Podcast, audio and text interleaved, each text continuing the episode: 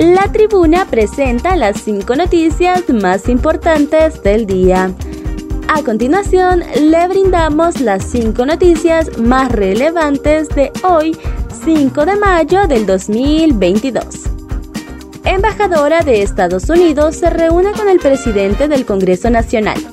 La embajadora de Estados Unidos en Honduras, Laura Dogu, calificó como productiva la reunión que sostuvo este jueves con el presidente del Congreso Nacional, Luis Redondo, Dogu dijo que están listos para trabajar con el Congreso Nacional para abordar nuestros objetivos compartidos, incluida la lucha contra la corrupción, la promoción de la transparencia y derechos humanos y la reforma del sector energético para crecimiento económico.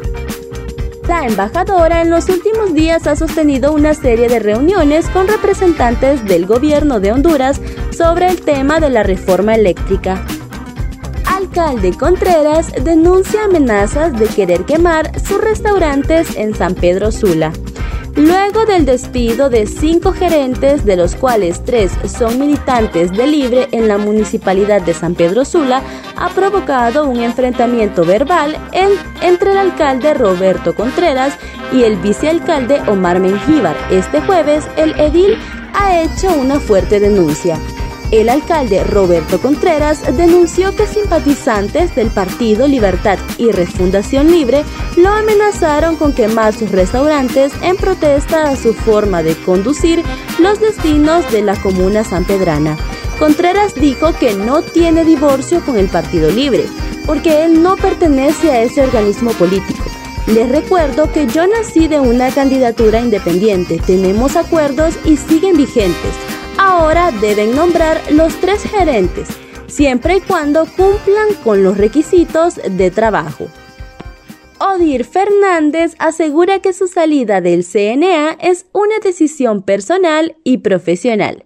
Sobre su salida del Consejo Nacional Anticorrupción, el actual jefe Odir Fernández aclaró este jueves que su salida del CNA es una decisión personal y profesional debido a proyectos pendientes por emprender.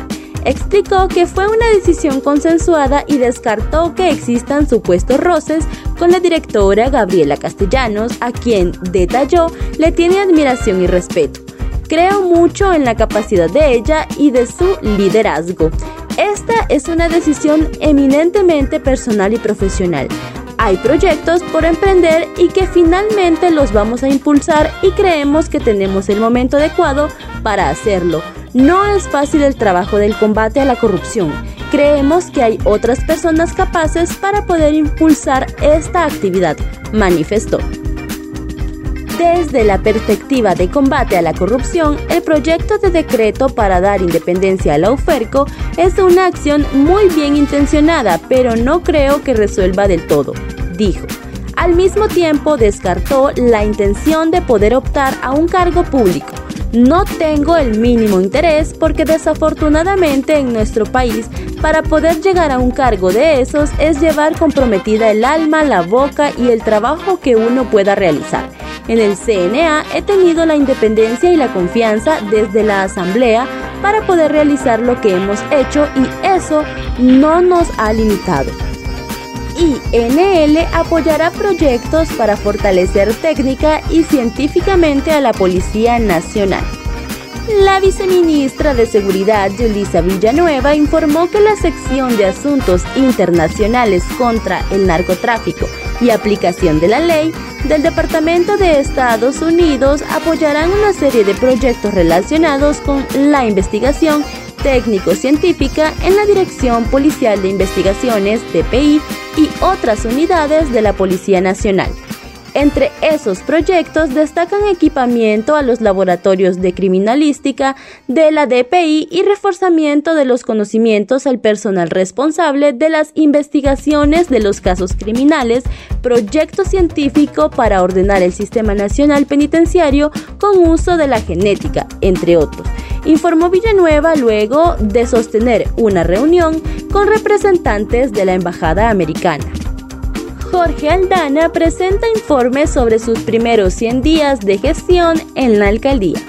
El alcalde del Distrito Central, Jorge Aldana, presentó este jueves un informe de los logros obtenidos y las actividades en marcha que se hacen en el centro de la capital desde los 100 días de su gestión. Aldana ha adelantado una inversión para la capital de 1.140 millones de lempiras, de los cuales el 63% será para Comayagüela y el resto en Tegucigalpa comentó que una ciudad llena de basura, con un caos vehicular por el tráfico, ciudad sin árboles y sin agua es la que han heredado. Al mismo tiempo, aseguró que dejará dos represas a un costo de 500 millones de dólares. Esa es su promesa y la cumplirá. Para conocer más detalles, tú puedes ingresar a nuestra página web www.latribuna.hn y seguirnos en nuestras diferentes redes sociales. Estas fueron las cinco noticias más importantes de hoy, jueves 5 de mayo del 2022. Muchas gracias por tu atención.